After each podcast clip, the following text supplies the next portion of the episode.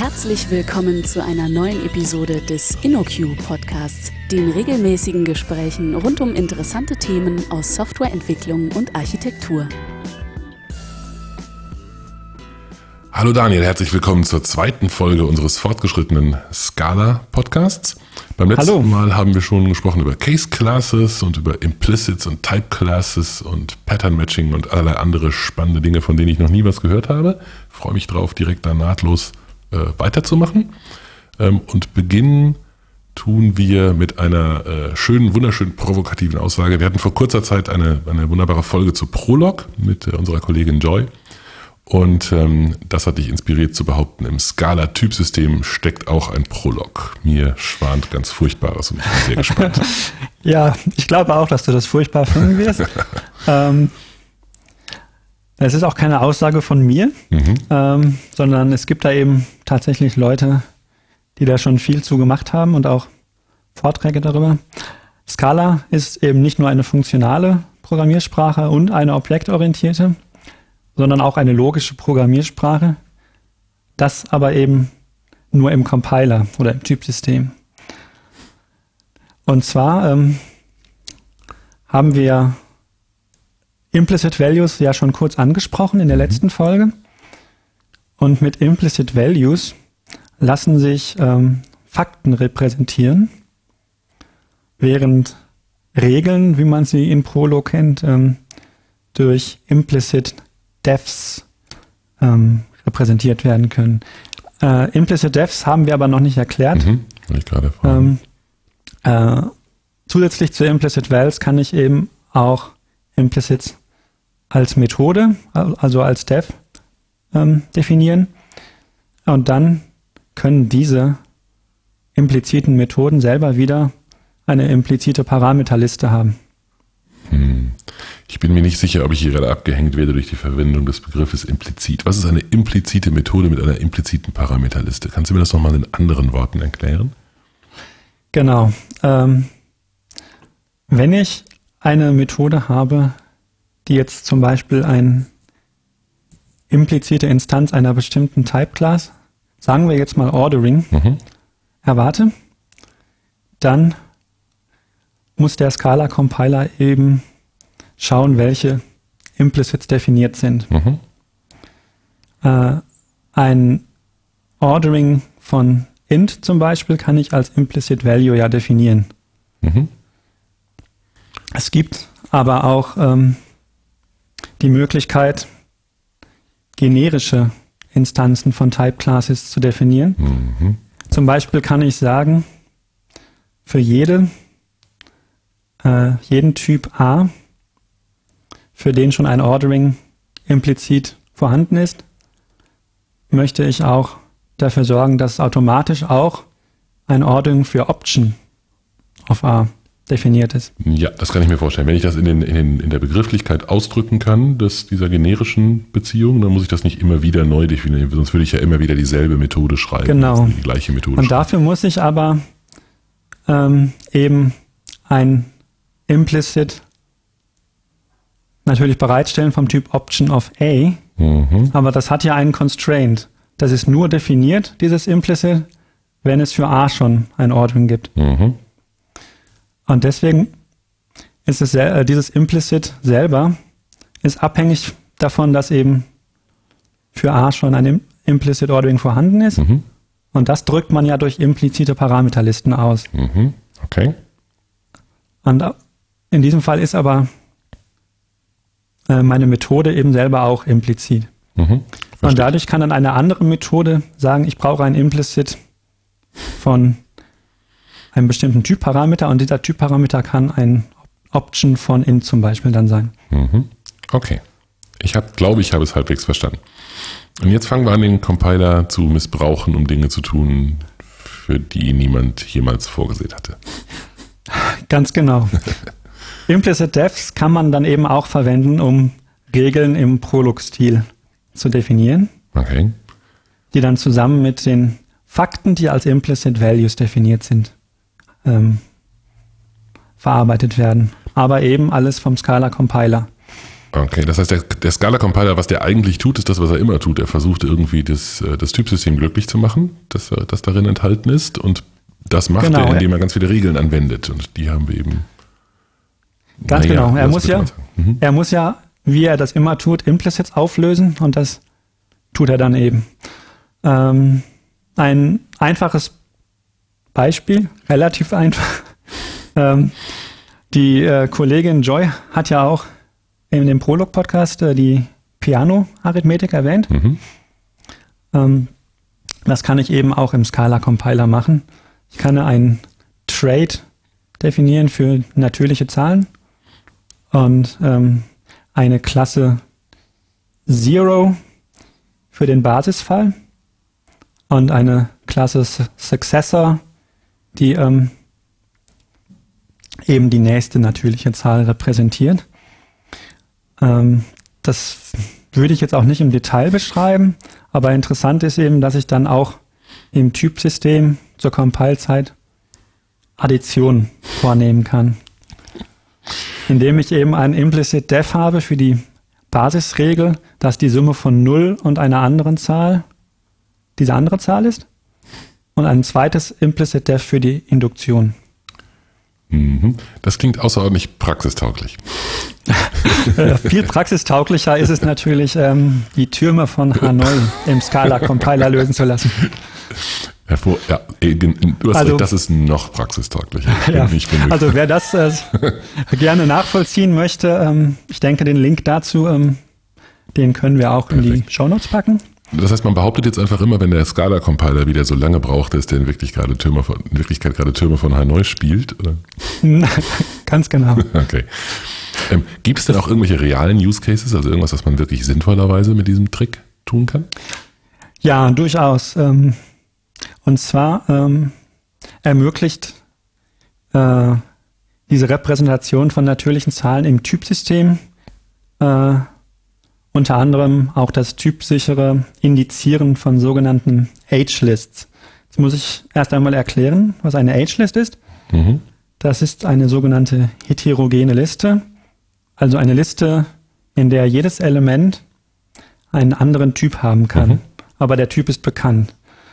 Eine normale Liste in Scala, aber auch in den meisten anderen Sprachen, wenn die verschiedene Typen hat, würde sie wahrscheinlich irgendwann zu einer Liste von Object Mhm.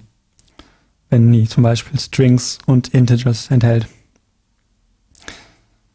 Ähm, das Konzept von Tupeln ist dem jetzt natürlich nicht unähnlich. Da ist ja auch der Typ jedes Feldes äh, bekannt, mhm. wenn man eine statische Sprache verwendet.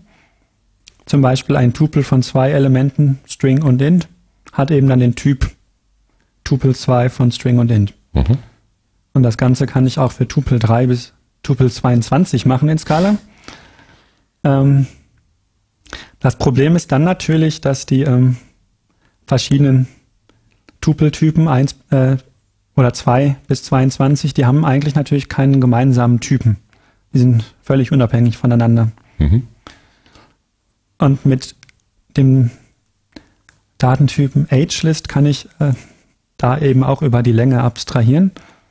Es kann also beliebig lange Tupel quasi erzeugen. Und das typsichere Indizieren heißt in diesem Fall, dass ich, ähm, wenn ich eine Age-List habe, könnte ich mir zum Beispiel ein Element an einen bestimmten Index zurückgeben lassen. Aber es ist zur Compile-Zeit sichergestellt, ähm, dass diese Liste auch mindestens so lang ist, wie der Index, den ich angegeben habe. Mhm. Das ist mit typsicher gemeint, verstehe. Mhm, okay. Mhm. Okay. Genau.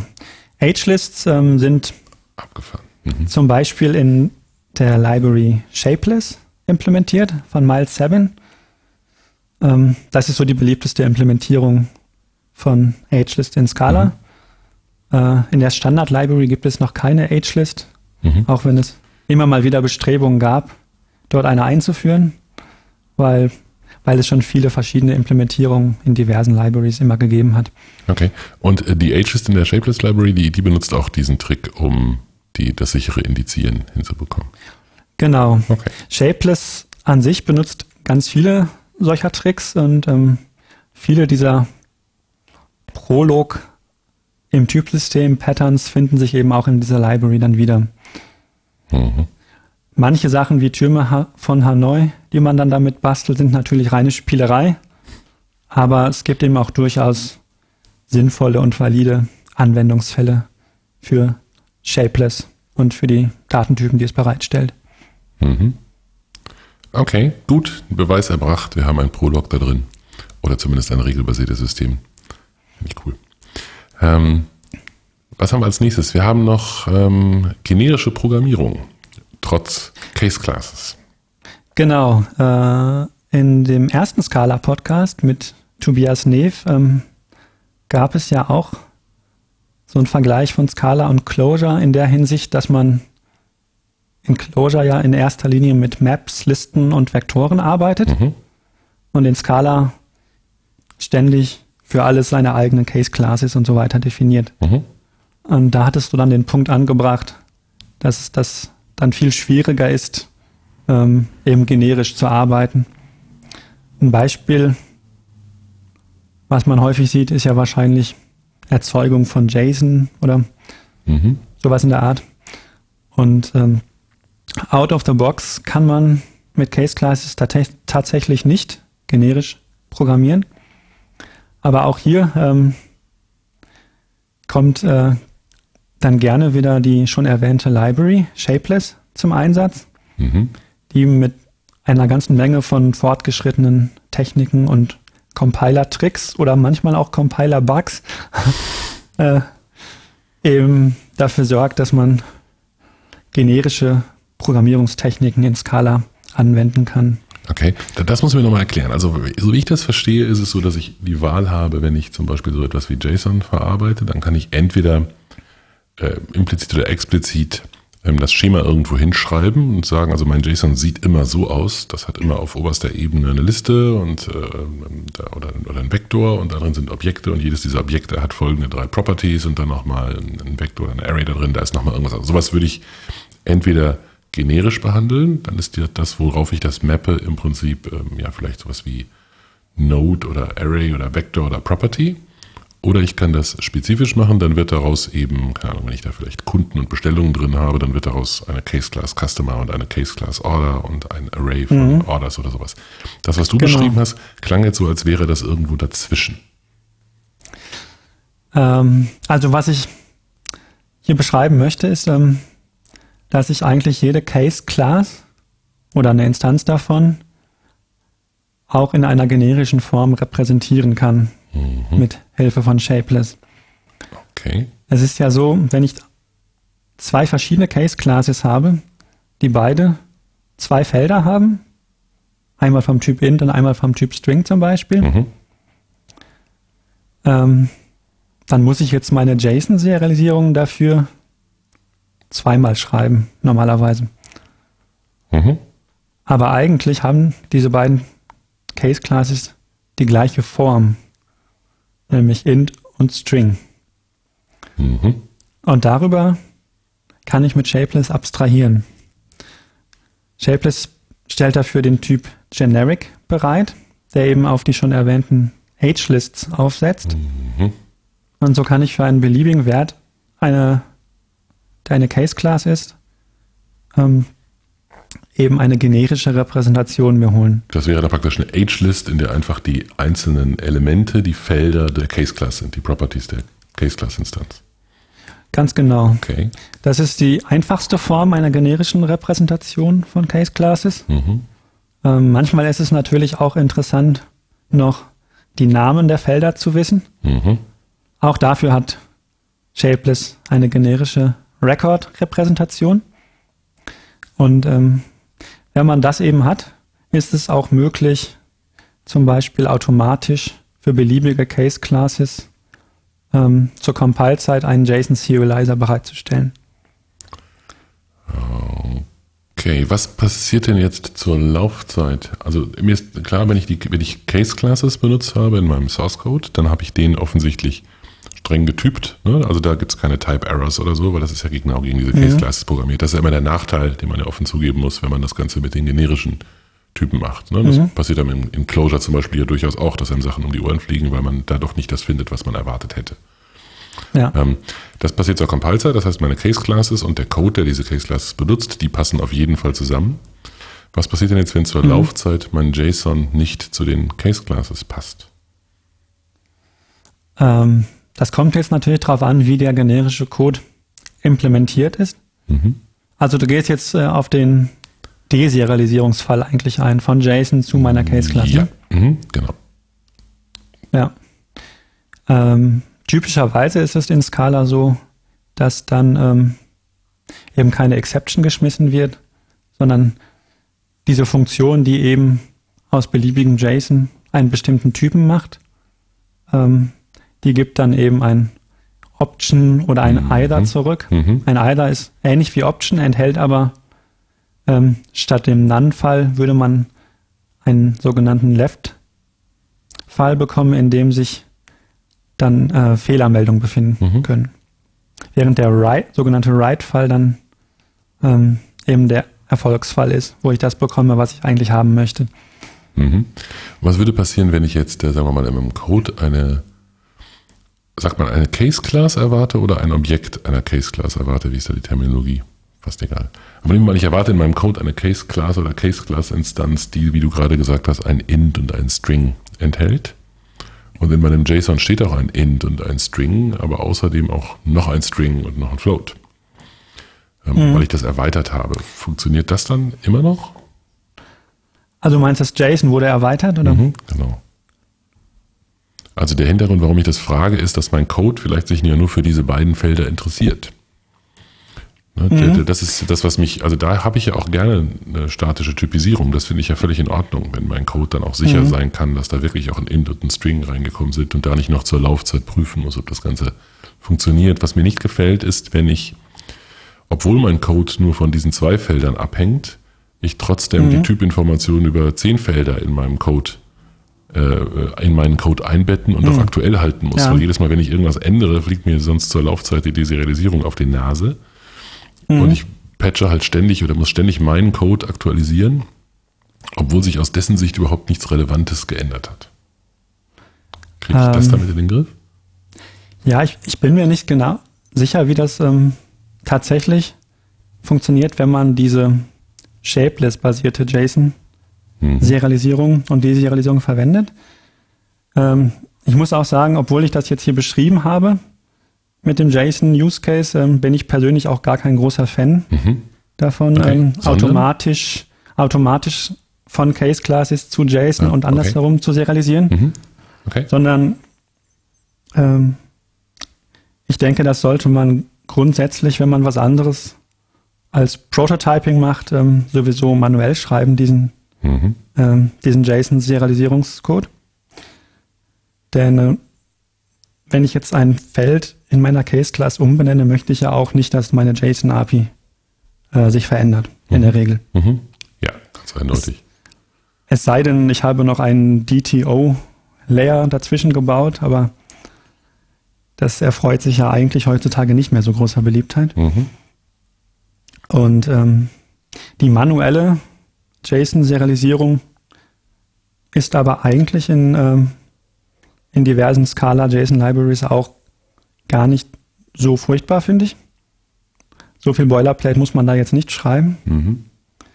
Ich denke, es ist nicht viel mehr Code, als man in Closure schreiben müsste, wenn man von der Map, die man automatisch von der JSON-Library bekommen hat, in sein Domain-Model transformieren möchte. Mhm. Okay. Gut, ähm, unsere Punkte haben wir im Prinzip durch. Ich würde aber gerne die Gelegenheit nutzen, wenn wir beide schon mal miteinander sprechen, dich noch zu zwei mhm. äh, ähm, tendenziösen Aussagenblöcken hin, hinzureißen. Ähm, mhm. Und zwar haben wir ein paar Mal jetzt schon ähm, erwähnt, oder du hast immer Bezug genommen darauf, dass diese und jene Dinge in Closure so und so sind. Und das ist in der Tat interessant, weil du, äh, bevor du in die Scala-Welt eingetaucht bist, tatsächlich eine ganze Zeit lang professionell Closure gemacht hast. Ähm, das stimmt. Kannst du vielleicht ähm, aus deiner Sicht die beiden mal so ein bisschen kontrastieren, durchaus auch mit persönlicher Meinung? Warum, also ich unterstelle, du machst lieber Scala als Closure. Mich würde interessieren, mhm. warum das so ist. Also was genau hat dich von der einen zur anderen Sprache hinbewegt? Was gefällt dir daran besser? Ja, ähm, zunächst einmal ein Disclaimer. Mein professioneller Closure-Einsatz liegt jetzt schon ein paar Jahre zurück. Mhm. Ähm, ich habe zwar auch ein bisschen verfolgt, was danach noch so passiert ist, aber äh, richtig professionell habe ich es danach nicht mehr eingesetzt. Das heißt, ähm, mein Wissen ist ein bisschen veraltet. Ähm, was ich an Closure immer sehr gemocht habe, ist, ähm, dass es auf mich sehr elegant gewirkt hat. Also auch der Code zum Lesen. Ähm, was mich aber gestört hat, ist, dass oft viele ähm, Open Source Libraries, die man verwendet hat, hatten dieses typische 80%-Problem. Mhm. Das heißt, ähm, sie waren so zu 80% fertig, haben wahrscheinlich genau das gemacht, was der äh, Autor der Bibliothek sich so selbst gewünscht hat, waren aber für uns dann in der Praxis eigentlich nicht, nicht so gut mhm. zu verwenden. Das heißt, wir haben eigentlich viel Zeit damit verbracht, existierende Libraries zu patchen, zu forken und so weiter. Da weiß ich jetzt nicht, wie sich das verändert hat in den letzten Jahren, ob sich das Ökosystem stabilisiert hat. Mhm. Müssen wir mal einen unserer aktuellen Closure-Fans heranholen und ja. machen das noch im Nachhinein. In Scala muss man ja fairerweise sagen, dass es auch vor einigen Jahren noch nicht so stabil war, wie es jetzt ist. Also auch die Standard-Library hat sich ja früher noch schneller verändert mit ähm, nicht kompatiblen Änderungen. Das hat sich ja mittlerweile geändert. Mhm. Und das Ökosystem ist sehr groß, hat viele reife Bibliotheken. Ähm, kann ich aber, wie gesagt, nicht mit dem aktuellen Stand von Clojure vergleichen. Das ist ja jetzt eher ein. Infrastrukturargument. Ne? Gibt es auch so sprachbezogene Dinge? Ähm, Weil die sind ja schon, also für mein, für mein Gefühl haben die natürlich etwas gemeinsam, also sind beide äh, funktional, nicht 100 Prozent, aber durchaus mhm. mit, mit Ähnlichkeiten in diesem, in diesem Bereich, aber sonst in jeder anderen Beziehung ja außerordentlich unterschiedlich. Ja, ähm, den Ansatz von, von Scala, eben möglichst viel ähm, schon zur Compile-Zeit ähm, sicherzustellen, möglichst viele Fehler abzufangen, den hat man so in Closure natürlich nicht. Mhm. Das ist eine Sache, ähm, die ich persönlich dann an Scala besser finde. Was ich oft in Closure hatte, war eben, dass ähm, zur Laufzeit kryptische Exceptions auftraten, wo man dann recht lange suchen musste, was der eigentliche Fehler ist. Mhm. Ähm, das hat mich persönlich ein bisschen äh, dann von Closure abgehalten oder, mhm. oder, oder, das weiter intensiver zu benutzen. Und dieses von Andererseits ähm, ist es natürlich so, ähm, ich halte manche Ansätze in Scala, wo extrem viel schon zur Compile-Zeit sichergestellt werden soll, ähm, auch für ein bisschen praxisfern. Und da ist Closure vielleicht ein bisschen pragmatischer. Mhm. Ich bin immer so ein bisschen erschrocken vor dieser, von dieser Komplexität. Das ist natürlich jetzt auch eine total unfaire Betrachtung, weil ich ja keine Ahnung habe. Insofern muss das natürlich komplex aussehen. Das nimmst du nicht so mhm. wahr. Also du, für dich ist das, für dich ist das, was der Compiler da so tut, durchschaubar und im täglichen Leben eigentlich kein Problem. Wenn man die Patterns einmal kann, weiß man, was man da tut. Ja, also das ist natürlich so, dass ich jetzt schon ein paar Jahre da drin stecke. Mhm. Und ich weiß schon, dass es am Anfang ein bisschen knifflig war. Also ich glaube, die Einstiegshürde ist auf jeden Fall etwas, was bei Closure deutlich niedriger ist. Mhm. Und man, man kommt, glaube ich, schneller zu dem Punkt, wo man, wo man versteht, was man eigentlich tut mit Closure. Ähm, ist also wahrscheinlich schneller produktiv. Mhm. Eine Sache, die ich an Scala auch noch ähm, besser finde, ähm, sind die ähm, Collection APIs oder die Collection Library. In Closure habe ich den Eindruck, dass man oft ähm, viele Funktionen in dieser in dieser API sind relativ ähm, chaotisch. Manche erwarten vielleicht einen Vektor, manche funktionieren auch mit einer Liste. Und was sie zurückgeben, ist auch nicht genau der Typ, den man vorher reingesteckt hat. da wurde halt in Scala viel Wert darauf gelegt, ähm, mhm. Dass man mit den spezifischen Typen auch weiterarbeiten kann, die man ähm, reingesteckt hat in mhm. eine Operation. Mhm. Hat sich für dich, wenn wir Closure mal verlassen, durch die ähm, Weiterentwicklung von Java etwas an deinem Bild von Scala geändert? Also hat Java aufgeholt in Richtung Scala oder findest du die, die Unterschiede immer noch ohne jede Frage groß genug, dass du sehr viel lieber in Scala programmierst, als du das in Java tun würdest? Also ich finde die Unterschiede durchaus noch groß genug. Mhm. Java 8 hat halt einiges aufgeholt, indem es ähm, nativ Lambdas jetzt unterstützt und man keine anonymen Klassen mehr schreiben muss. Ähm, auch ähm, gibt es ja jetzt diese Default Interfaces heißen sie, mhm. wenn ich mich richtig mhm. erinnere. So heißen sie. Das heißt Interfaces, die auch konkrete Implementierung von Methoden enthalten können. Das ist ja auch eine Sache, die Scala schon deutlich länger hatte mhm. mit den Trades. Ähm, wenn man jetzt davon absieht, ähm, finde ich aber, dass man in Scala immer noch besser funktional programmieren kann oder auch in Clojure. Ähm, denn so Konzepte wie Currying, uh, Partial Function Application, so etwas wird in Java 8 ja immer noch nicht mhm. vernünftig unterstützt. Und, und wenn man jetzt noch ein starkes Typsystem mag, würde ich sagen, ist Scala immer noch die bessere Wahl. Mhm. Denn das Java-Typsystem hat, denke ich, immer noch das Problem, dass es einem zwar viel äh, Schmerz bereitet, aber nicht viel zurückgibt. Mhm. Und in Scala, in Scala bekomme ich wenigstens, wenigstens was zurück. Dafür, dass ich wenigstens hast du nicht gesagt, dass man dort keine Typen Schmerzen hat. okay. Cool. Also in Scala habe ich halt viele Sachen, ähm, die ich tatsächlich zur äh, Compile-Zeit eben schon verhindern kann, viele Fehler. Mhm. In Java habe ich einfach nur viele Typen, die ich überall dran schreiben muss, aber es bringt einem effektiv oft nicht viel. Auch weil das ganze Java-Ökosystem auch stark Reflection-basiert ist. Mhm. Okay, gut. Ähm, ich danke dir. Ähm, ich glaube, wir sind bei einem guten Punkt angekommen, ähm, auch zeitlich mhm. mit der zweiten Episode sauber zu Ende. Ähm, wir packen ganz viele Links in die Show Notes. Ähm, ich danke genau. dir für deine Zeit und unseren Hörern fürs Zuhören. Ciao. Tschüss. Vielen Dank für das Herunterladen und Anhören des InnoQ Podcasts. Mehr Episoden und weitere Informationen finden Sie unter innoq.com/podcast. Wir freuen uns über Feedback, sei es Kritik, Lob oder Vorschläge für zukünftige Episoden, per E-Mail an podcast@innoq.com oder als Kommentar auf der Website.